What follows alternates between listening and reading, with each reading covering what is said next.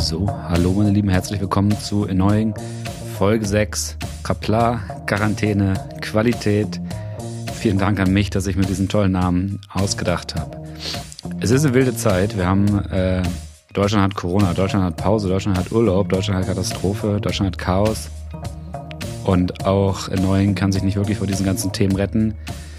Auch ich kann mich nicht wirklich vor diesen ganzen Themen retten. Ich bin, ja, ich bin ein bisschen durch. Also ich habe schon gemerkt, obwohl man natürlich nicht in Panik verfallen muss, aber so eine gewisse, so eine gewisse Schwere, eine gewisse Trauer, eine gewisse Melancholie, ob der vielen genommenen Freiheiten, Möglichkeiten und der vielen dazugekommenen Risiken, seien es jetzt welche für man, für sich selbst, für mich selbst oder seien es welche für andere Menschen.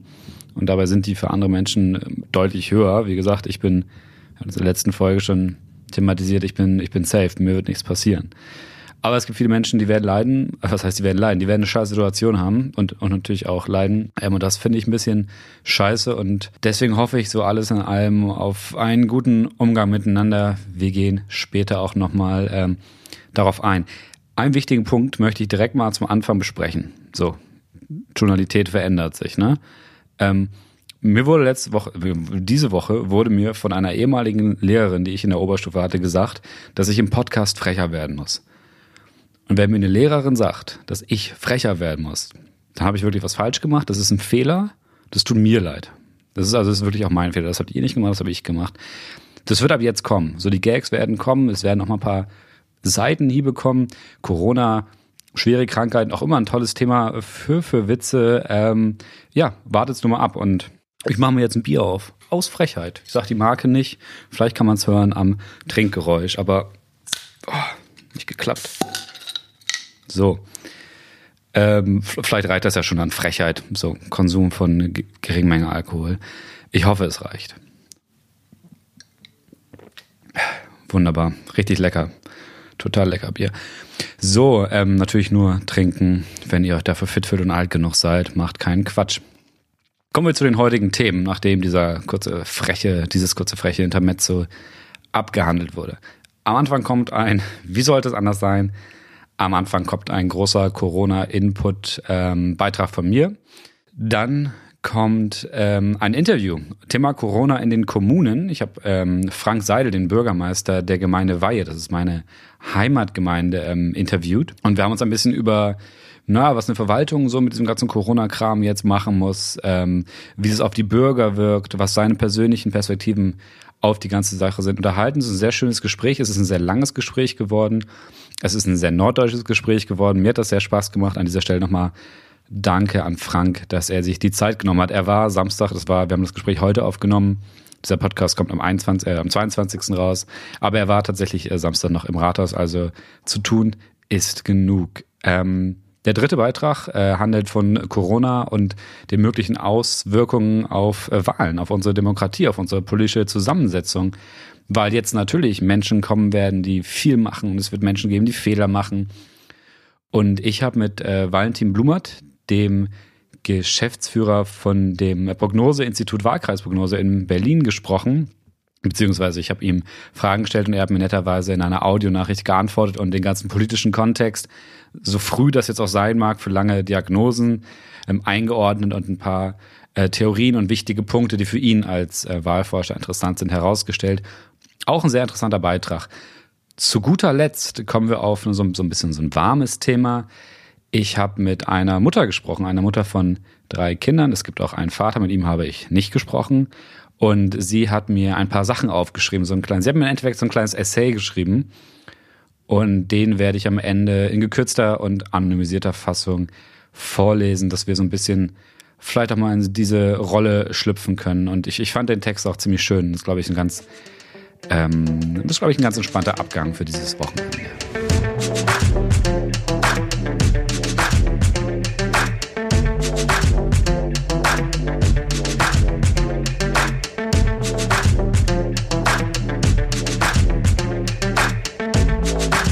kommen wir äh, zum allerersten Beitrag und tatsächlich muss ich vorher eine kleine Korrektur ähm, anbringen. Darauf wurde ich letztes, ich sage einfach mal Donnerstag, von einer Zuhörerin, ähm, von einer sehr aufmerksamen und gebildeten Zuhörerin hingewiesen.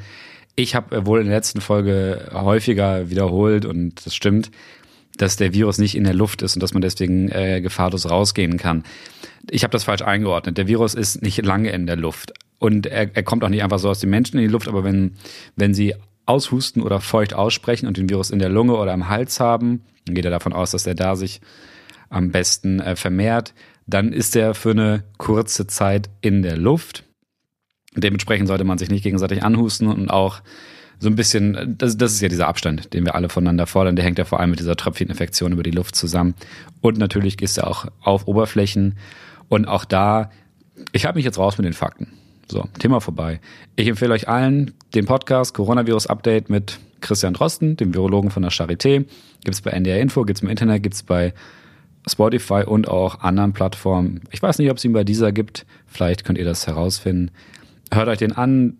Jeden Werktag gibt's da richtig coole Infos. Der Typ ist super informiert, bringt die Sachen sachlich auf den Punkt, bringt auch eine lebendige Perspektive rein, eine menschliche Perspektive. Hört euch das einfach an. Hört euch nicht in Neuen an, wenn ihr über die biologischen, chemischen, whatever Aspekte von virologischen, von Corona interessiert seid. Not my case. Hier geht's um die Menschen. Und ich weiß, das ganze Thema ist nicht wirklich nah dran an dem Urgedanken dieses Podcasts, an der Debatte. Hoffentlich kommen wir da in den nächsten Wochen rein, weil es wird ja viele Streitfälle geben, allein wenn ich mir das ganze Arbeitnehmer- und Unternehmergedöns angucke, was jetzt passiert. Ähm, da werde ich mir auf jeden Fall noch ein paar Beispiele raus äh, und mit Menschen sprechen, die da wirklich Probleme haben. Für diese Folge geht es erstmal ein bisschen um meine Gedanken zu dem Thema. Ich habe so die Woche über gebrainstormt, mich mit Menschen unterhalten ähm, und das sind so meine Gedanken zuallererst diese Stay-at-Home-Geschichte. Ähm, cool und notwendig, gar keine Frage, ist ja so ein bisschen die virale Kampagne, das virale Sprichwort. Promis posten das. Jeder, der in Berlin Instagram hat und woanders postet das. Mhm. So ein paar Gedanken dazu. Aber erstmal, es ist natürlich gut und notwendig, dass das so verbreitet wird. Und es ist komplett wichtig, dass wir zu Hause bleiben sollen. Aber diese Selbstsicherheit und Selbstgefälligkeit, mit der das oft passiert, von Menschen, die ähm, keine Probleme, von Menschen, die keine Probleme damit haben, zu Hause zu bleiben, die würde ich mir so ein bisschen weniger wünschen oder so ein bisschen mehr ähm, Umsicht wünschen für die Tatsache, dass es Menschen gibt, die nicht zu Hause bleiben können oder dürfen, dass es immer noch Menschen gibt, die von ihren Arbeitnehmern genötigt werden, so wie jeden anderen Tag, äh, zur Arbeit zu gehen, bis wirklich der Staat sagt, hey, wir stellen jetzt diesen Betrieb ein und dass die auch eine andere Entspannung brauchen und dann vielleicht auch mal kurz durch den Park laufen wollen. Klar, von großen Gruppen im Park komplett abgesehen, das ist auf keinen Fall cool. Ähm, das möchte ich nicht verteidigen. Aber einfach so ein bisschen eine Umsicht haben dafür. Man kennt den anderen Menschen nicht, man weiß nicht, in welcher Situation er oder sie ist. Da sollte man nicht so vorschnell urteilen trotzdem respektvoll miteinander gehen, miteinander umgehen, nicht petzen, also nicht irgendwie das auf Instagram dann posten, haha, hier gesehen, wie furchtbar, habe ich jetzt noch nicht so viel gesehen, würde ich von abraten. Versucht solidarisch, macht es trotzdem irgendwie vernünftig und rational und, das ist ein Punkt, den habe ich gestern im Telefonat mit der Freundin besprochen, ähm, werdet einander nicht misstrauisch, nur weil ihr gerade Abstand zu anderen Menschen habt, nur weil gerade andere Menschen das Virus tragen können. Ich habe vorhin mehrfach den Virus gesagt, oder? Who cares? Ähm, es ist der Virus. Es ist dem Virus, vor der ihr Abstand haltet. Es ist nicht der Mensch.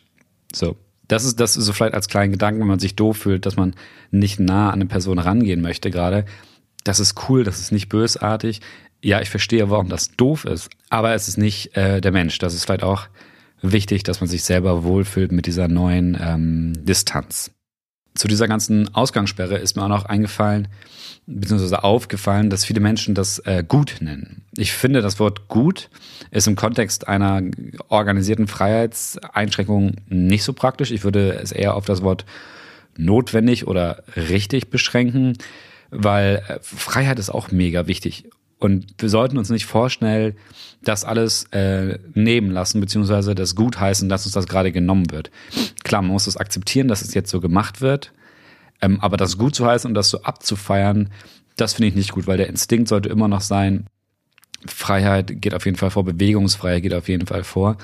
Und wir können, obwohl die Chinesen es mit ihren rabiaten Methoden hinbekommen haben, offenbar die ähm, Epidemie sehr schnell einzugrenzen, können trotzdem froh darüber sein, dass unser Staat nicht die Werkzeuge hat, und oder nutzt, die der chinesische Staat ähm, genutzt hat.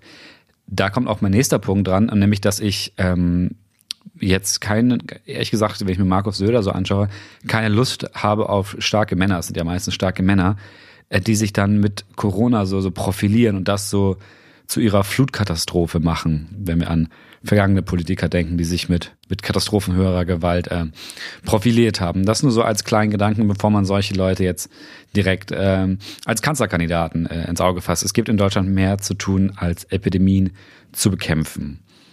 Ähm, denkt an eure Privilegien, seid froh darüber, dass ihr gut versorgt seid. Das hat nicht jeder. Ähm, das ist auch noch ein Stay-at-Home-Gedanke. Es gibt Menschen, für die wird Stay-at-Home richtig scheiße. Ich denke da an Leute, die Familienprobleme haben. Ich denke an Frauen, deren Männer gewalttätig sind oder allgemein ziemlich scheiße oder natürlich auch andersrum. Ähm, ich denke an Obdachlose, die kein Zuhause haben, in dem sie stayen können. Und es wäre doch eine coole Möglichkeit, jetzt mal eure wohl im Homeoffice wohlverdienten Kröten für Obdachlosenhilfe in eurem in eurem, in eurem Dörfchen, in eurem Städtchen für Frauenhaus zu spenden. Sind Stichworte Googles, schaut euch an, wo ihr das machen wollt. Und natürlich äh, soll man auch noch an die Menschen denken, die vor Europas und vor der Grenzen der Türkei sitzen und jetzt noch weniger, äh, jetzt noch weniger Chancen haben, vernünftig nach Europa reinzukommen, weil wir hier so mit Corona beschäftigt sind. Ich kann euch da jetzt gerade nicht mega viel zu sagen, aber behaltet das Thema im Auge. So lasst euch nicht, lasst euch nicht von einem kleinen Thema, was jetzt gerade, also einem, von einem kleinen streichen wir, lasst euch nicht von einem Thema, von all diesen anderen super wichtigen Dingen, die ihr diskutieren und die ihr im Kopf haben solltet, ablenken. Ähm, ein anderes Thema, jetzt ist interessant, jetzt kommen wir von Menschen, die in unser Land fliehen, zu, zu einer Befindlichkeit unseres Landes. Ähm, was mit dem Internet? Ich, ich, ich bin sehr gespannt auf eure äh, Berichte, wie euer Internet so hält. Ähm, Mainz hatte direkt am Freitag einen wunderschönen Ausfall. Deswegen ist auch ein Interview, was ich euch heute eigentlich geben wollte, ähm, ein bisschen ins Wasser gefallen. Ähm, ist jetzt nicht schlimm, aber ich hoffe tatsächlich so ein bisschen drauf, dass äh, viele Firmen jetzt checken, wie wichtig Homeoffice sein kann und dann auch Branchen, die vorher ähm, gar keine Ahnung hatten, äh, die vorher kein Interesse daran hatten, das Internet, die, die ähm, den, den Breitbandausbau, sagt man immer so schön, nach vorne zu bringen, dass die jetzt mal auch politischen Druck machen. Und vielleicht kann dann ja wirklich nach Corona Deutschland auf ein einem Industrieland würdiges äh, Netz zurückgreifen. Hoffen wir darauf. Ähm, bei mir bleibt ein mulmiges Gefühl. Das betrifft mich emotional, also nicht das Internet, das auch, sondern Corona. Ähm, das merke ich. Ich denke daran, dass ich meine Familie lange nicht mehr sehen werden kann. Ich denke daran, dass ich meine Freunde schon jetzt viel weniger sehe. Ich mache mir Sorgen um Menschen, die mir lieb sind. Ich mache mir Sorgen um Menschen, die jetzt viel Änderung durchmachen müssen. Aber man kann auch positiv nach vorne schauen. So Frank bringt später auch nochmal einen schönen Punkt an, Frank Seidel. Ähm, weil Menschen sehen sich jetzt öfter, Menschen haben jetzt Zeit, sich mal ihr Leben anzuschauen, wirklich ein halbes Jahr zu gucken, Alter, was mache ich denn hier gerade? Ist das geil? sollte ich vielleicht noch mal ganz was überdenken. Sind die Leute, mit denen ich mich jetzt hier auf engstem Raum, der Mensch, mit dem ich hier auf engstem Raum ähm, aufhalte, überhaupt der die richtigen? Und, und was ist wichtig und was kann ich jetzt noch gerade machen mit dieser Zeit? So. Also ich glaube, es gibt durchaus auch positive Aspekte von Corona. Und ich wäre ja nicht Enno der Service und positive Vibes Podcast, erneuern, wenn ich für euch nicht ein paar Tipps hätte, was ihr jetzt in Zeiten von Corona mit euch äh, anstellen könnt. Tipp Nummer eins. Es gilt für die, es gilt für alle. Es gilt für jedes Geschlecht. Haare und Bart wachsen lassen. Einfach mal wachsen lassen. Niemand wird euch sehen. Ihr werdet eh keine Dates haben. Cybersex kann man auch ohne Gesicht machen. Dazu später mehr. Ähm, einfach mal gucken. Einfach mal gucken. Schön waschen nicht vergessen, ne? damit äh, dem Virus da auch nicht drin ist. Aber sonst einfach mal gucken. Hals ist gerade ein bisschen trocken. Lecker. Ähm, äh, zum selben Thema. No Poo. Also nicht, nicht kacken wegen kein Klopapier, sondern kein Shampoo benutzen. Die Haare einfach mal schön einfetten lassen über eine Woche, so wie Julia Roberts. Ob er danach so aussieht wie sie, fraglich. Äh, freut mich, wenn es so wäre für euch. Ähm, einfach mal gucken, was passiert. Ist der letzte Trend? No Poo, kein Shampoo. Einfach mal googeln. Im, äh, im, im, ähnlichen Atemzug äh, Körperexperimente einfach mal ähm, eine neue Diät ausprobieren. Jetzt kann es zum Beispiel die Leute um euch herum nicht stören, wenn ihr sagen wir so, erhöhte Flatulenzaktivitäten habt, also außer ihr habt viele Leute im Haus, dann habt ihr eh Pech, was das angeht. Aber ihr könnt einfach mal gucken, was macht, was macht zum Beispiel Veggie-Diät? Was macht es mit meinem Körper? Ist das sozial verträglich oder nicht? Und dann äh, im selben Atemzug Gesundheit, Joggen. Und Joggen draußen, drin geht's schwierig, außer ihr seid wirklich sehr wealthy. Ähm, und Training daheim. Joggen draußen, Training daheim mit dem eigenen Körpergewicht. Handeln braucht ihr dafür nicht. Schreibt mich an äh, für Tipps. Ansonsten Liegestützen und Squats. Und let's go. So schwierig ist das nicht. Anderes großes Thema, Unterhaltung. Was mache ich? Ich bin abends alleine. Ich, ich habe Netflix schon durchgeguckt. Ähm, Leute, Computerspiele spielen. Ganz einfach. Jede, jedes System heutzutage kann Spiele spielen. Euer Handy kann Spiele spielen. Holt euch, holt euch Overwatch am Computer. Super günstig. Könnt ihr mit mir zusammenspielen. Holt euch für eure Switch Animal Crossing. Nicht sehr günstig. Könnt ihr nicht mit mir zusammenspielen. Holt euch für euren alten Schrottcomputer die Sims. Drei oder vier gibt's beide für unter einen Zehner in den respektiven Online-Stores. Macht mega viel Spaß. Wenn ihr eher was lesen wollt, wenn ihr euch ein bisschen nicht ganz so blöd fühlen wollt, wie viele Menschen sich fühlen, wenn sie Computerspiele zum ersten Mal spielen, lest ein schönes Buch. Ich empfehle jetzt für diese Zeit äh, die Mistborn bzw. Nebelgeborenen Saga von Brandon Sanderson. Ist Fantasy, mega abgespaced, macht Spaß, auch ein bisschen ähm, dystopisch, aber super unterhaltsam. Man wird auch nur ganz bisschen traurig dabei. Der letzte Block ist ähm, Corona und Dating. Ich bin, ich sag's ehrlich, ich bin Single. Und in Zeiten von Corona hat sich einiges in Sachen Körperlichkeit und Kennenlernen schon äh, verändert. Ähm, es gibt auf Tinder und es gibt natürlich auch zum Beispiel Lavu oder Bumble ähm, erste Profile, wo einfach nur das erste Bild statt einem Selfie ist ähm, Stay at home mit dem Hashtag Bleib zu Hause, jetzt hier nicht daten. Also es wird schon wie so ein Dateverbot agiert. Ich selber habe gestern die Frage aufgeworfen, wenn ich jetzt jemand äh, zu mir nach Hause einladen möchte irgendwann, so muss ich dann meinen Mitbewohner fragen, ob das für ihn cool ist. Habe es direkt mit meinem Mitbewohner besprochen, weil es mich sehr interessiert hat und er hat gesagt, er wäre noch cool damit. Und whatever, aber die Situation ist schon ein bisschen weird. So, Corona bringt die, die 50s back. Man muss jetzt immer wieder fragen, bevor man äh, Hausbesuch kriegt. Spannende Frage auch für, natürlich für die Pärchen, die jetzt auf gewisse Härteproben äh, warten können. Einige werden sich wahrscheinlich gut kennenlernen, andere sich wahrscheinlich äh, zu gut. Ähm, da wird sicherlich noch einiges passieren. Ich freue mich auf eure guten Stories und ich wünsche euch natürlich nur das Beste. Ein letzter Tipp von mir für alle, die jetzt gerade äh, Single and, and, and thirsty sind. Leute, Sexting ist toll. Das, also Sexting, kurz Erklärung für alle, ist sozusagen der Austausch von Zärtlichkeiten über ein äh, Textmedium. Gebe Brief, ich würde aber einen Kurznachrichtendienst mit einer angemessenen Verschlüsselung empfehlen. Signal zum Beispiel ist toll oder auch einfach in den Instagram Stories. Macht das letzte bitte nicht. Das war ein Witz. Das war hier diese ganze freche Geschichte. Sexing ist ähnlich wie, wie Sex und man berührt sich nicht, man ähm, macht es auch alleine, man redet halt nur mit dem anderen darüber. Ist wie Cybersex ohne Video. Da auch vielleicht wichtig, bevor ihr jetzt anfangt, auf Tinder zu gehen und wildfremde Menschen damit vollzuschreiben, was ihr gerne mit ihnen machen würdet, achtet auf Einvernehmlichkeit. So, also auch da sollte man vielleicht vorher fragen, hey, was machst du so, was, äh, was machst du so jetzt hier auf Tinder, wo Corona doch über alles und wenn man dann sich entscheidet, das ist natürlich auch kein Muss, mit einem Menschen vielleicht irgendwie doch sowas auszutauschen. Leute, die Welt ist klein. Ähm, wir sind alle jung, wir können alle, wir sind nicht alle jung, aber wir, wir, wir wissen alle, was wir mögen, wir wissen alle, was wir nicht mögen. Und das ist durchaus etwas, was man mal ausprobieren kann. Man muss sich jetzt nicht komplett der Welt der Erotik und der Romantik verschließen, nur weil man sich nicht sehen darf. Das so als kleinen Tipp. Und jetzt gehen wir in die Hardcore-Themen. Jetzt gehen wir in die ernsten Themen. Falls ihr im Hintergrund hier übrigens die ganze Zeit so ein bisschen äh, Geräusche hört, ähm, ich nehme das Ganze hier in meinem Tiny House auf. Das äh, mit meinem Tiny House Studio natürlich. Das, ähm, ich bin in Brandenburg auf einem Wagenplatz und teile mir das Studio mit zwei netten Menschen. So, und jetzt kommen wir zu den wichtigen Sachthemen. Das erste Interview, was ich, ähm, das einzige Interview mehr oder weniger, was ich für diesen Podcast geführt habe, ist das Interview mit Frank Seidel. Frank Seidel ist seit dem, seit November 2019 äh, der Bürgermeister der Gemeinde Weihe, also meine Heimatgemeinde.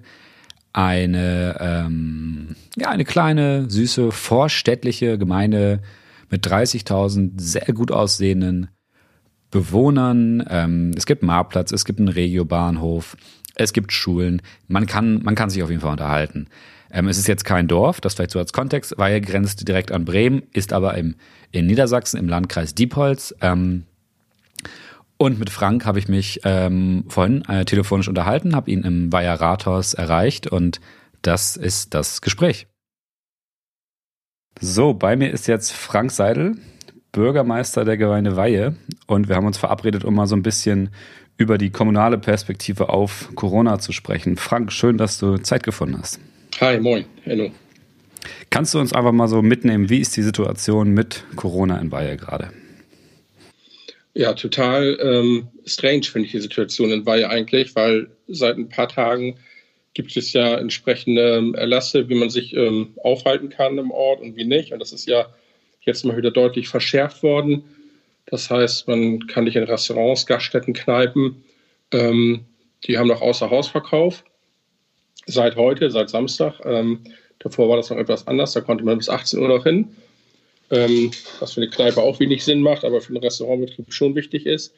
Und ähm, man hatte irgendwie in der Woche ähm, den Eindruck, dass am Anfang viele Leute das noch nicht so richtig geschnallt haben und nicht so Wert drauf legen, dass man Abstände einhält, soziale Kontakte meidet, besser zu Hause bleibt und vielleicht nur die wichtigste Sache macht.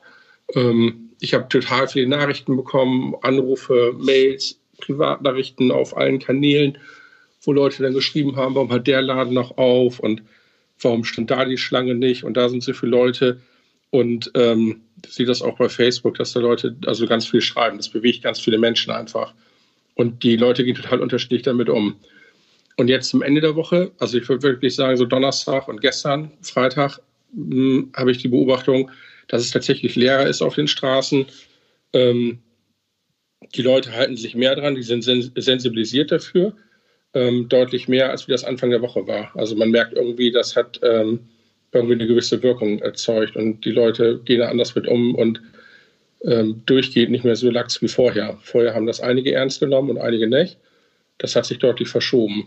Das macht eine ganze Menge und das ist irgendwie, sage ich ehrlich, auch ziemlich strange, weil, äh, weiß ich nicht, ich stand vorgestern hier am Rathausbalkon, da war es dunkel ähm, dann ist die Rathausuhr schön im Licht, dann flog dann eine Fledermaus längs und eigentlich saß, war das eine tolle Stimmung. Der Tag war toll, viel Sonne, blauer Himmel und alles eigentlich richtig toll und Frühling und so weiter und so fort, wenn da nicht der verdammte Virus wäre, ne, der eigentlich alles lahmlegt und über alles steht gerade. Du hast jetzt gerade einen Erlass erwähnt. Kannst du uns erklären, wie so die, die Kommunikation von oben herab funktioniert in der kommunalen Verwaltung? Also wer kann was bestimmen? Von wo kriegt ihr eure Informationen und diese Erlässe? Wie funktioniert das? Mhm. mhm. Formell ist es so, ich habe gerade einen vor mir, da gibt es eine äh, Lagemeldung dann oder eine Anweisung praktisch vom Land Niedersachsen an den Landkreis. Ich muss mal ein bisschen scrollen, dann kann ich das tatsächlich mal anhand eines Beispiels mal sagen, weil ich gerade auch im Büro bin und den das Neueste mir gerade angucke, weil heute Morgen was gekommen ist. Ähm, dann kommt also eine Meldung vom Landkreis Diepholz und dann heißt es hier dann Änderung, Ergänzung der Allgemeinverfügung. Das hört sich ein bisschen sperrig an, aber so ist das formal. Dann wird hingewiesen auf das Infektionsschutzgesetz und dann steht dann, dass äh, in dem Fall zum Beispiel Restaurants, Speisegaststätten, Systemgastronomie, Imbisse und Mensen und dergleichen sind für den Publikumsverkehr zu schließen. Das ist das Erste dann. Und für die Umsetzung sorgt dann der Landkreis. Und ähm, bedient sich dann eine Polizei, die dann tatsächlich auch umfährt, guckt, haben die Läden dann auch geschlossen. Das ist das eine. Und das andere ist dann, ähm, ja, dass die anderen Sachen dann auch halt kontrolliert werden, auch von der Polizei und vom Landkreis. Und die Gemeinden vor Ort dem Landkreis praktisch helfen, ähm, wenn das gewünscht ist, also die Ordnungsämter. Ähm, weil, wie gesagt, zuständig an sich der Landkreis, aber dann hilft man sich natürlich. Das geht auch nicht anders von, den, von der Anzahl der Leute. Und dann wird auch geguckt, weil zum Beispiel, das betrifft uns alle seit einigen Tagen, ähm, das auch so ist, dass Versammlung heißt, dass draußen ab zehn Personen verboten sind. Und ähm, das ist schon eine ganz schöne Einschränkung, wenn man ehrlich ist. Und das ist, wenn man das nicht einhält, sorry, den Satz vielleicht noch, wenn man das nicht einhält, ähm, ist das ein ziemlich scharfes Schwert auch vom Gesetzgeber, wenn man dagegen verstößt. ist das formell tatsächlich ein Straftatbestand, also keine Ordnungswidrigkeit. Das ist schon ziemlich hammerhart. Das klingt tatsächlich hammerhart.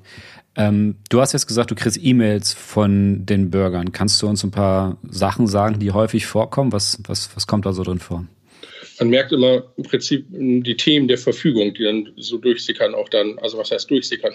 Wenn wir das kriegen, ist es so von der Gemeindeseite her, dass wir das sofort auch außerhalb des formellen Weges sofort offen und direkt kommunizieren. Das heißt, wir gehen auf unsere Homepage rauf, wir geben eine Pressemitteilung raus. Wir haben einen Facebook-Account von der Gemeinde, da geht das sofort raus. Ähm, ich bin selber bei Facebook, bei Instagram. Ich mache das da häufig so, dass ich auch sofort eine Info raushaue und gucke. Merke auch, dass, ähm, dass viele Leute dann auch sehen und ähm, das auch wahrnehmen. ganz interessant auch von der, von, vom Publikum her. Bei Facebook sind das dann eher so häufiger eher die Mittelalterleute, äh, mittelalterliche Leute und ältere, so wie ich, und mit 50. Und bei Instagram sind es tatsächlich dann eher die jüngeren Leute. Und ähm, was dann auch tatsächlich auch geholfen hat, zum Beispiel als die Kinder Tagesstätten zumachen mussten, hm, habe ich das da auch kundgetan. Und da waren dann viele Schüler dabei, die kleinere Geschwister haben und, und sowas. Und dann merke ich in der Folge halt immer bei solchen Dingen, ich kriege wirklich viele Nachrichten, wo dann welche schreiben, ja, ist jetzt die Schule wirklich zu? Und äh, also kommen viele Nachfragen, die man schnell beantworten kann. Und bei den Geschäften im ersten Step war es so, dass viele mich angeschrieben haben, so kleinere Läden, ähm, Kosmetikshop fällt mir ein, Tattoo-Studio fällt mir ein, die dann auch geschrieben haben und gesagt haben, gilt das auch für uns und wie läuft das jetzt? Und ähm, also ganz normale, in Anführungsstrichen, Fragen zur Organisation, wie funktioniert das? Das ist ehrlich gesagt einfach zu beantworten. Ähm, spätestens dann, wenn ich mich schlau gemacht habe, weil ich das auch nicht alles so parat habe. Ähm, also mehr trifft mich ehrlich gesagt dann Nachrichten, die ich auch kriege, wo Leute dann schreiben, ich habe hier einen Laden äh, und ich kenne die meistens auch irgendwie, mal mehr, mal weniger, aber die mich dann anschreiben und sagen, äh, Herr Seidel oder Frank, je nachdem, äh, was soll ich machen? Ich habe hier zwei Mitarbeiter, die müssen bezahlt werden, ich habe die Sachen hier, und das halte ich keine drei Wochen durch, dann ist der Laden pleite und ich bin weg hier. Das ist bei kleinen Läden so, das ist teilweise bei größeren Geschichten auch schon gewesen, die mich angeschrieben haben. Ich habe auch ähm, Privatpersonen gehabt, die mich angeschrieben haben mit echten Nöten, die gesagt haben, mein Mann ist, äh, arbeitet hier, die haben Kurzarbeit, dann kriegen wir 67 Prozent des Gehalts, ich habe das, ich habe jenes und Verpflichtungen und ähm, die richtig Existenzängste haben, also private wie Geschäfte. Und das geht schon ganz schön in die Nieren, muss ich ganz ehrlich sagen. Das ist heftig. Ja, also die Auswirkung auf private Schicksale wird wahrscheinlich auch noch etwas sein, was dich in den zukünftigen Monaten begleiten wird, kann ich mir vorstellen. Da kann man ja jetzt relativ wenig noch aussagen, oder? Ja, die, die große Frage ist eigentlich, ähm, die ich schon länger habe, seit das jetzt intensiver geworden ist mit den ganzen Sachen, dass man eigentlich gar nicht einschätzen kann, wie lange das überhaupt andauern wird. Das kann ja keiner zuverlässig sagen. Ähm, ich bin stöber mich selber durch, weil man sieht natürlich im Netz auch totale viele Pseudo-Experten, die irgendwas erzählen und manchmal auch viel Mist oder irgendwelche Verschwörungstheorien. Das kann man schnell beenden eigentlich, wobei da sind leider auch ziemlich viele unterwegs, die sich den Käse anhören und gucken.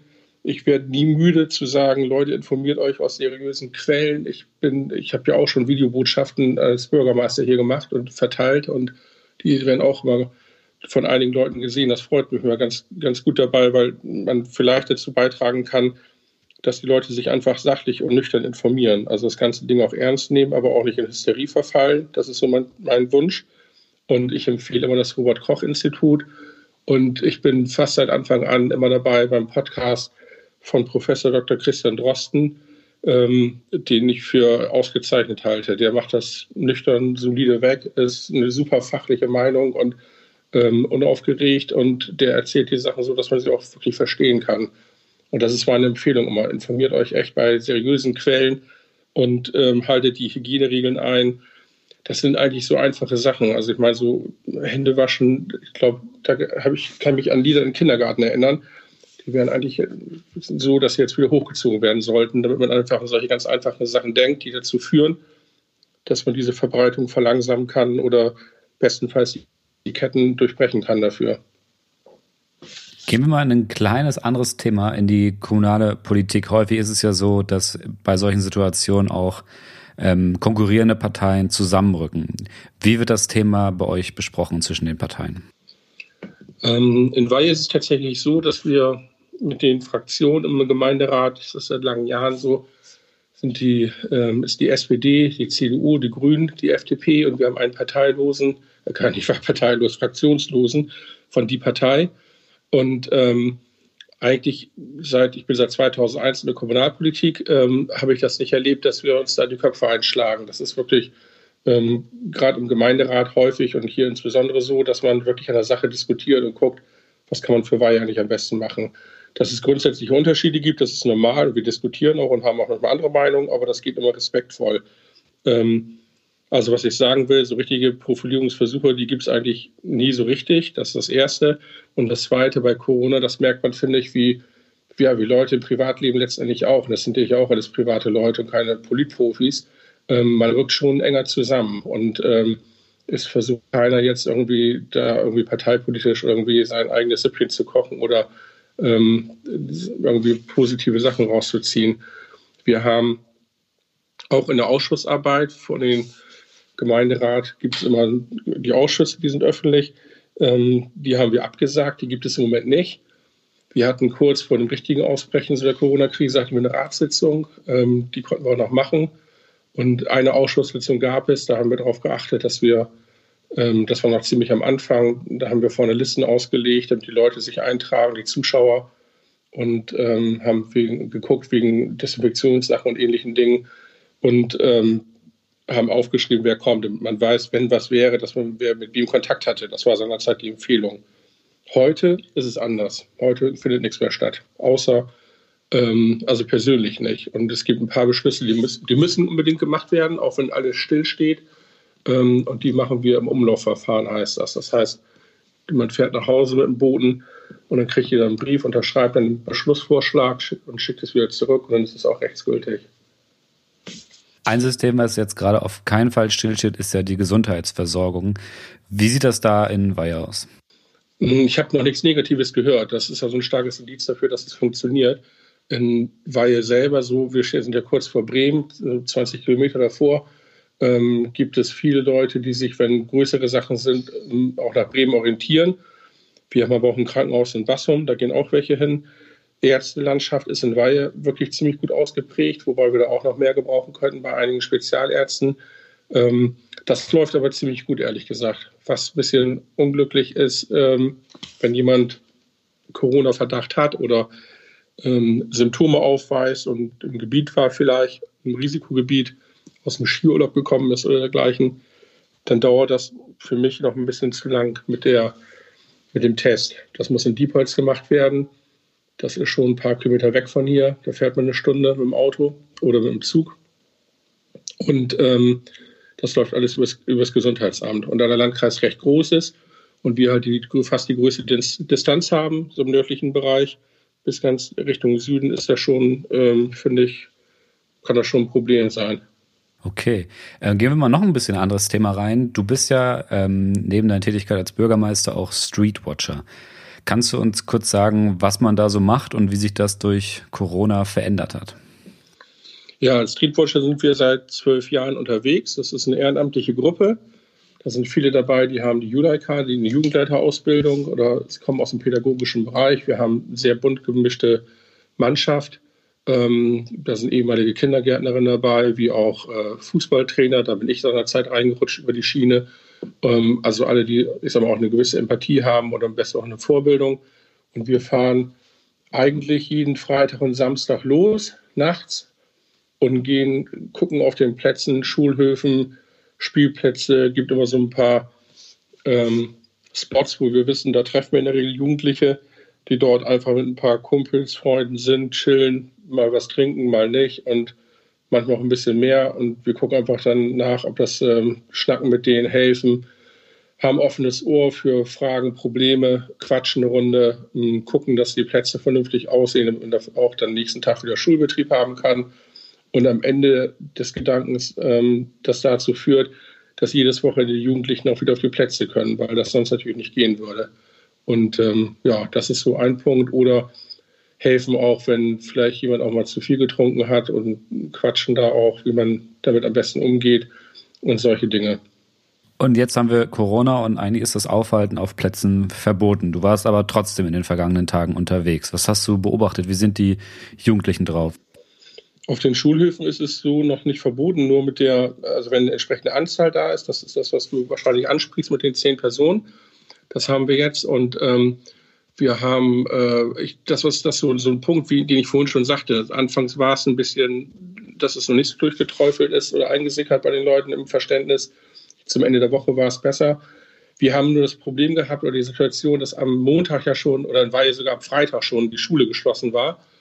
Und ähm, dann hat man gemerkt, dass das ist auch normal und menschlich letztendlich, dass die Jugendlichen häufig dann schon nicht am Wochenende, sondern in der Woche rausgegangen sind und sich getroffen haben, dann fällt ja auch die Decke auf den Kopf und nur Netflix oder nur zocken oder so online, das macht vielleicht auch nicht nur Spaß.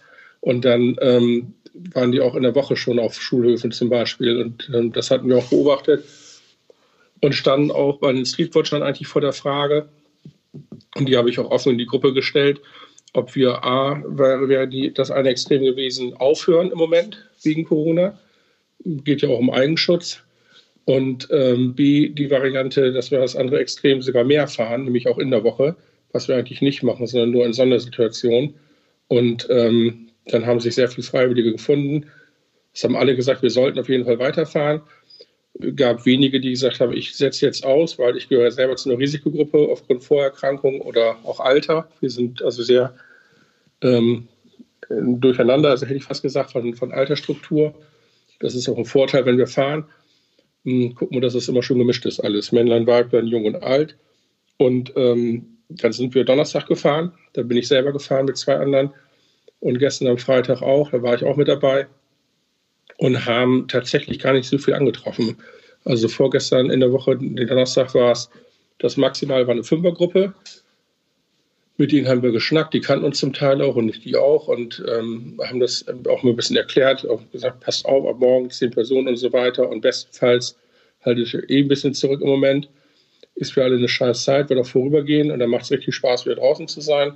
Im Moment ist aber nicht so richtig gut. Und ähm, gestern haben wir auch eine Gruppe getroffen, die etwas größer war. Den haben wir das auch erklärt. Und ähm, ich hoffe, dass das noch besser wird.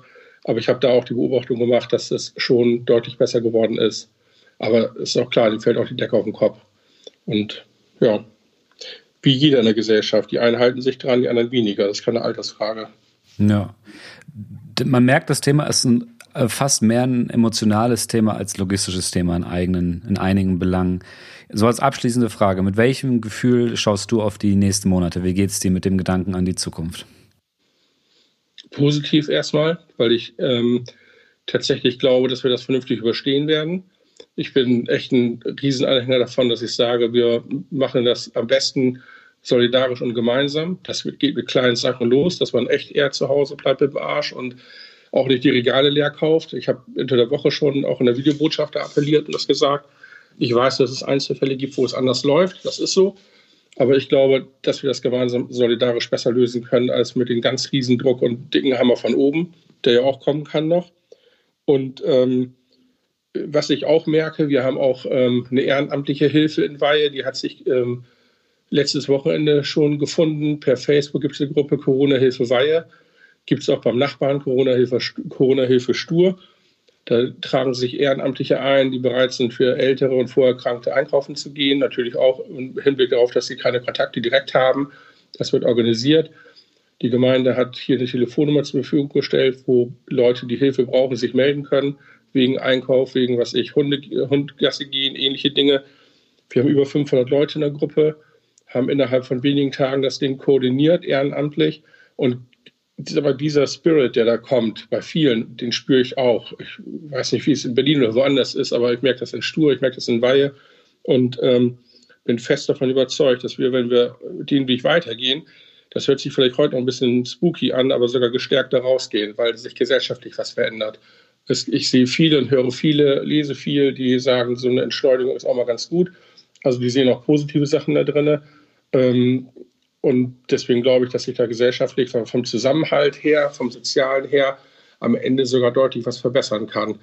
Ähm, dass man so einen Punkt dafür hatte, dass es bei einigen diesen Klick macht, darauf hätte ich sehr gut verzichten können, Das ist für mich am Anfang hier so zu starten als Bürgermeister auch nicht ganz so einfach. Aber ich finde, ähm, dass wenn man das schlauer anstellt und wenn man da ein bisschen, bisschen was nachhaltig im Kopf hängen bleibt, dann kann man da sogar gestärkt und besser rausgehen aus der Situation. Ich bin mir aber auch ganz sicher, und da bin ich wieder bei dem, was ich vorhin gesagt habe, weil ich nicht weiß, wie lange dauert die Situation an. Das wird noch richtig ein steiniger Weg werden. Da bin ich, da bin ich leider fest von überzeugt. Und die finanziellen Auswirkungen, nicht nur für die Betriebe, sondern insbesondere für die Menschen am Ende, die werden erheblich sein. Und da ist mir ähm, noch ein bisschen bange. Und da hoffe ich auch, dass die Versprechen, die da gemacht werden vom Bund und so weiter, äh, Richtung Betriebe, egal welche Größe, auch kleine und auch Richtung Menschen, dass die eingehalten werden und dass da was kommt. Wir als Gemeinde machen eine Menge da. Wir koordinieren ganz viel, auch mit den Betrieben, wo Mittel sind und Wege. Ähm, da geben wir die Tipps. Da sind wir ganz früh dabei gewesen schon, bevor die ersten Mitteilungen raus waren. Wir haben selber als Gemeinde die ähm, Beiträge für die Kindertagesstätten jetzt im April nicht eingezogen oder werden die nicht einziehen und wollen gucken, wo wir auch mit helfen und anpacken können. Aber das ist äh, nur eine Aufgabe, die man insgesamt als Bund und als Gesellschaft stemmen kann. Frank, vielen Dank für deine Antworten. Vielen Dank, dass du dir die Zeit genommen hast, uns so offen und ehrlich deine Perspektive als Bürgermeister zu schildern. Gerne. Bleib munter und gesund. Vielen Dank nochmal an Frank an dieser Stelle. Ähm, ich fand es cool, dass wir uns so offen und ehrlich über diese ganzen Themen unterhalten konnten. Ich fand es spannend, was er erzählt hat. Ich fand diesen Einblick einfach ähm, interessant, weil man sonst immer nur von der großen Politik hört, was jetzt gerade abgeht, weil man immer nur hört, was in den Städten passiert und einfach mal mit so einer, mit, mit einer Kommune hat man mal eine ganz andere Perspektive auf dieses Thema. Das fand ich äh, ziemlich spannend. Unser nächster Beitrag ist dann wieder Großes, ähm, das, das, das Big Picture. Da geht es wieder um äh, das ganze Deutschland. Ähm, ich habe mit Valentin Blumert, dem Geschäftsführer des Berliner Prognoseninstitut Wahlkreisprognose.de gesprochen und habe ihn gefragt, welche Auswirkungen die Corona-Krise auf deutsche Wählerstimmen hat. Wahlkreisprognose.de klingt wie, also die arbeiten, wie der Name schon sagt, ähm, mit Trenderhebung auf kleinsten Raum, Wahlkreisen und Kommunen, äh, und Kommunen und Kommunen und rechnen das dann hoch auf deutschlandweite Trends und geben natürlich auch Analysen für Bezirke und Wahlkreise und was es auch immer noch gibt ähm, ab. Website ist natürlich in den Show Notes verlinkt. Schaut euch das mal an. Und Valentin hat mir so ein bisschen äh, gesagt, was so seine Einschätzungen sind, was jetzt mögliche kommende Veränderungen und Trends äh, im deutschen Wahlverhalten und in der deutschen Politiklandschaft sein können. Hört's euch an. Vielen Dank, Valentin, an dieser Stelle von mir. Ja, die große Frage wird sein, wie wirkt sich diese aktuelle Corona-Situation, ja, wie wir sie eben auch gerade aktuell erleben, auf das, auf die bundespolitische Gemengenlage aus? Und da haben wir in der letzten Woche auch erste Zahlen erhoben, ja, in unserer aktuellen Trendprognose für Gesamtdeutschland, da ist es so, dass die großen, dass die Parteien der großen Koalition, also CDU, CSU und SPD, insgesamt acht Punkte hinzugewinnen konnten. Das sind deutliche Zugewinne. Das sind auch teilweise die Höchstwerte seit, seit, seit, ja, im Grunde genommen der letzten zwei Jahre. Und es ist so, dass die Grünen ähm, ja auch das erste Mal ähm, deutlicher verlieren. Da ging es von 23 auf 19 Prozent runter. Das ist ähm, eine der schlechtesten Werte der letzten zwei Jahre. Das sind schon deutliche Umschwünge. Die Frage ist, wie wirkt sich das in den nächsten Wochen aus und hält sozusagen auch diese Stabilität der Zustimmungsraten für die Kroko-Parteien an oder eben nicht? Und auf was es ankommen wird, ist, wie werden sich die ähm, handelnden Akteure auch in den nächsten Wochen verhalten? Werden sie sich auch Fehler ähm, leisten, zumindest viele auch in der in der in der Wahrnehmung der Mehrheit ähm, der Öffentlichkeit äh, oder eben nicht. Und was passiert, wenn sich handelnde Akteure ähm, auch Fehler erlauben, ja, auch in, in, in solchen solchen schwierigen Zeiten und auch wenn man sich das anschaut, wie das äh, bei vergleichbaren ähm, Dingen gewesen ist und so eine vergleiche, vergleichbare Situation wie aktuell, das, das, das gibt, das gab es in dieser Form noch nie. Ähm, aber dann sieht man, dass, dass wenn dort Fehler passieren, ja, und wenn politische Akteure dort ähm, sich auch Fehler erlauben, dass äh, politische Karrieren dann auch mal eben ganz, ganz schnell ähm, zu Ende sein können. Und ähm, die Frage ist eben, ähm, passiert das oder passiert das nicht? Wir müssen da jetzt auch nicht spekulieren, sondern wir können aktuell den, den sozusagen auch die aktuellen Erhebungen, auch die aktuellen ähm, ja auch ähm, Situationen auf, äh, in der Öffentlichkeit, auch in der bundesdeutschen Öffentlichkeit ähm, analysieren und beobachten. Wenn wir da analysieren, dann sehen wir, dass es dort Menschen gibt, dass es dort ähm, Politiker auch in den verantwortungsvollen Ämtern gibt, die das ähm, laut laut Mehrheit auch der Deutschen, auch in deren Wahrnehmung sehr sehr gut machen und ähm, wenn man äh, sich äh, anschaut, welche Personen äh, das sind, dann, dann fallen einem da folgende Namen auf. Zum Beispiel Markus Söder. Markus Söder ist ähm, Ministerpräsident von Bayern, ähm, CSU-Ministerpräsident, hat 2018 bei der letzten Landtagswahl in Bayern das schlechteste Ergebnis, das historisch schlechteste Ergebnis auch für die CSU damals geholt. Das waren rund 37 Prozent. Und Markus Söder ähm, tritt aktuell als Person auch auf, die ähm, einen sehr, sehr eigenständigen Kurs macht, ja, und ähm, sich sich dort auch ein Stück weit profiliert, ja, und Verantwortung ankündigt, kommuniziert und ähm, offensichtlich auch übernimmt. Und das schlägt sich äh, für ihn sehr, sehr positiv auch in unseren Trenderhebungen äh, wieder. Wenn wir uns anschauen, wir haben einen, aktuelle, einen aktuellen äh, Prognosetrend auch äh, für, für nur für Bayern, wenn dort Landtagswahlen wären, läge die CSU aktuell bei 46 Prozent. Das sind knapp zehn Punkte über dem letzten Landtagswahlergebnis. Das ist schon eine Hausnummer. Mm, die Frage ist, kann sich so ein Trend, der den Söder dort ähm, erzielt in Bayern auch auf den äh, auf den Bund für die Unionsparteien vor allen Dingen, ob äh, kann kann sich das übertragen und Markus Söder gilt als Person, die durchaus auch Ambitionen auf die Kanzlerkandidatur, auf die nächste Kanzlerkandidatur der Union hat. Wenn man sich die mh, hm, Situation innerhalb der Union aktuell auch ähm, anschaut, dann ist die weiterhin schwierig. Die ist durch die Corona-Krise jetzt erstmal unterbrochen worden. Angela Merkel hat bisher ähm, hat gesagt, dass sie nicht nochmal als Kanzlerin antreten wird. Annegret Kramp-Karrenbauer, die ähm, vermeintliche Nachfolgekandidatin, hat angekündigt, dass sie nicht nochmal als CDU-Vorsitzende kandidieren wird. Das heißt, sie wird als Kanzlerkandidatin für die Unionsparteien nicht zur Verfügung stehen. Der Parteitag der CDU, der für April angedacht ist, ist auf unbestimmte Zeit verschoben. Das heißt, die Union hat weiterhin sozusagen theoretisch eine Führungskrise.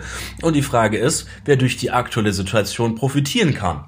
Wir haben ähm, vor einigen Wochen ähm, abgefragt, ähm, nur Unionsmitglieder, also Mitglieder von CDU und CSU, ähm, wen sie sich dann als kommenden Kanzlerkandidaten wünschen. Und dabei kam heraus, dass Armin Laschet, also der Ministerpräsident von Nordrhein-Westfalen, Friedrich Merz, allseits bekannt, und eben Markus Söder, CSU-Ministerpräsident, sich, dass die drei sich dort einen Kopf-an-Kopf-Rennen ähm, leisten. Und ja, in den nächsten Wochen werden wir auch dazu neue Zahlen haben. Und wir haben jetzt schon einige Zwischentrends auch daraus. Und da sieht man, dass sowohl Markus Söder als auch Jens Spahn, also der Gesundheitsminister, dass die beiden unter Unionsmitgliedern deutlich an Zustimmung gewonnen haben und Armin Laschet und Friedrich Merz davon theoretisch nicht profitieren werden.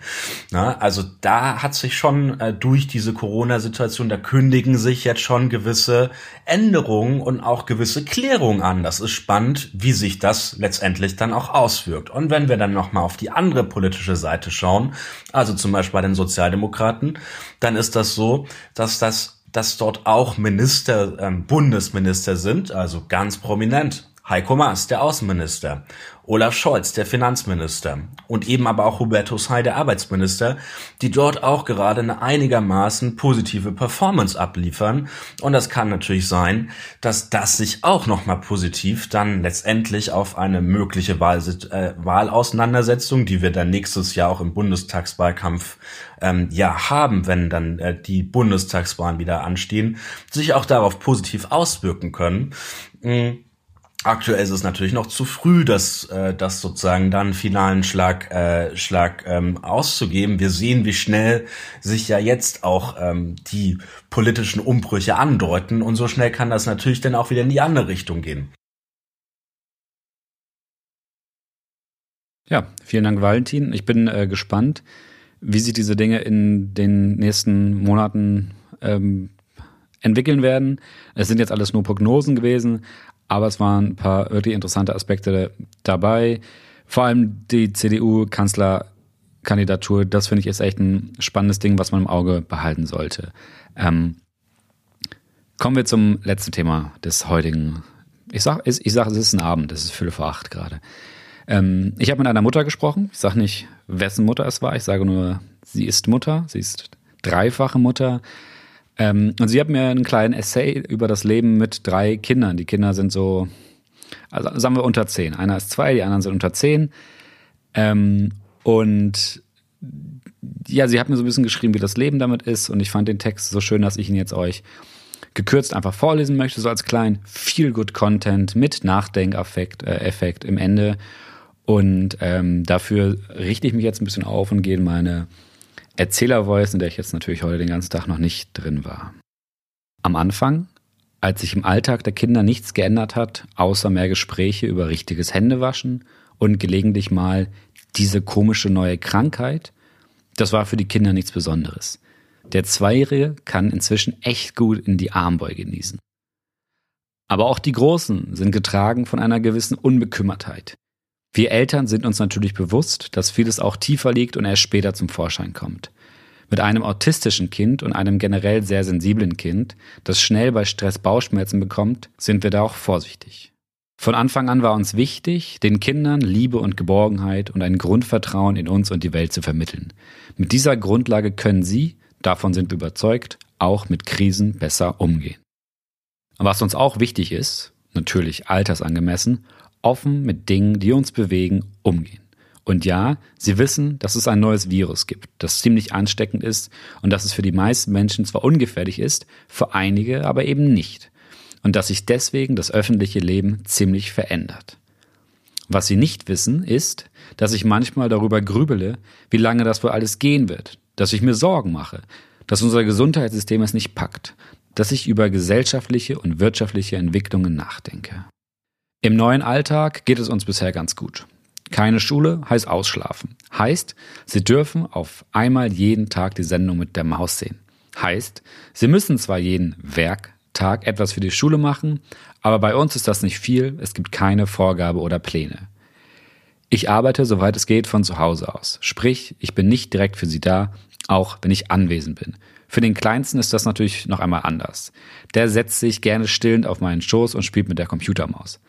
Er fragt manchmal nach der Krippe, nach seinen Freunden und nach seiner Familie, wann denn der Onkel mal wieder vorbeikommt. Und ja, der kommt auch mal wieder. Und alle anderen hoffentlich auch. Und allen geht es hoffentlich gut. Vielleicht wundert er sich, wenn ich in solchen Momenten, wenn ich ihn in solchen Momenten fest an mich drücke. Vielleicht wundern sie sich auch, vielleicht wundern sich auch die Großen, dass ich ihnen oft sage, dass ich sie sehr lieb habe. Ja, ist okay, Mama, war neulich die Antwort. Ich freue mich, dass sie nicht so voller Sorgen sind. Auch ich bin es nicht, was unsere kleine Welt angeht, was unsere kleine Familie angeht. Was die Welt angeht, ja. Aber da unser Alltag gut läuft und wir im Privaten wenig Sorgen haben, ist es nicht dominierend. Und ich merke, wir sind privilegiert. Wir haben einen Garten. Sollte eine Ausgangssperre kommen, können wir dennoch jeden Tag rausgehen. Aktuell machen die Jungs ihren täglichen Sportunterricht draußen. Sie denken sich Parcours aus, rennen, hüpfen, haben Spaß. Wir sind auch sonst privilegiert. Vor drei Tagen haben die großen Lego gekauft. Per Anruf im lokalen Spielwarenladen wurde es dann geliefert. Sie hatten ja ihr Taschengeld. Wir sind zwar eine recht verplante Familie, aber trotzdem haben wir Ideen, wie ein anderer Alltag zu strukturieren ist. Es läuft manchmal noch etwas wackelig, aber wir grooven uns ein. Die Jungs und ich haben angefangen, Pläne zu schreiben, Tagesabläufe, so ein Kram. Ich würde es gerne noch weiter strukturieren, da wird sich einiges entwickeln. Die Fragen kommen irgendwann, vielleicht auch erst nächstes Jahr. Der Mittlere möchte ein bisschen wissen, aber nicht zu viel. Erwachsene Nachrichten sind mir zu gruselig. Eben kam er zu mir und ich habe ihn direkt gefragt, wie es so für ihn ist. Toll und blöd. Toll, weil so lange keine Schule ist und blöd, weil es eine Krankheit ist. Krankheiten sind ja immer blöd. Recht hat er. An dieser Stelle vielen Dank für den äh, schönen Text. Hab mich sehr gefreut, den zu lesen zu redigieren, zu anonymisieren und hier vorzulesen. Vielen Dank, dass das alles funktioniert hat. Das war's für heute. Folge 6 von Annoying ist ein bisschen anders geworden. Es ist äh, Corona-affected. Ähm, stimmt. Ich werde versuchen und ich werde ich werd machen, ich werde die nächsten Folgen auf jeden Fall auch immer mal mit einem, das heißt auch immer mal, ich werde natürlich immer ein großes Thema behandeln, einen großen Streitpunkt ähm, behandeln, der nichts mit Corona zu tun hat. Aber ich werde nicht drum rumkommen, auch über Corona zu sprechen. Das betrifft gerade einfach so viele und mein Podcast hat nicht den Anspruch, völlig ähm, Zeitgeschehen fremd zu sein. Ähm, ich würde mich freuen, wenn ihr mir eure Berichte mit Corona und allen anderen dies betrefflichen Sachen schickt. Ihr erreicht mich auf äh, Social Media, Annoying Podcast. Ähm, und ich, ich wünsche euch allen das Beste. Bleibt gesund oder wenn ihr krank seid, bleibt unversehrt. Ähm, kümmert euch um eure Liebsten. Ruft die an, die vielleicht wenig Liebste haben oder die vielleicht mal gerade einfach Hilfe brauchen. Seid nett zueinander seid, seid ähm, empathisch und auch ein bisschen nachgiebiger. Heißt das so? Nachlässig? Nein. Dass man, dass man, dass man nett ist und nicht wegen Kleinigkeiten direkt böse wird. Das Wort hier bitte einsetzen. Und ich wünsche euch eine erfolgreiche kommende Woche. Macht's gut. Ciao, ciao.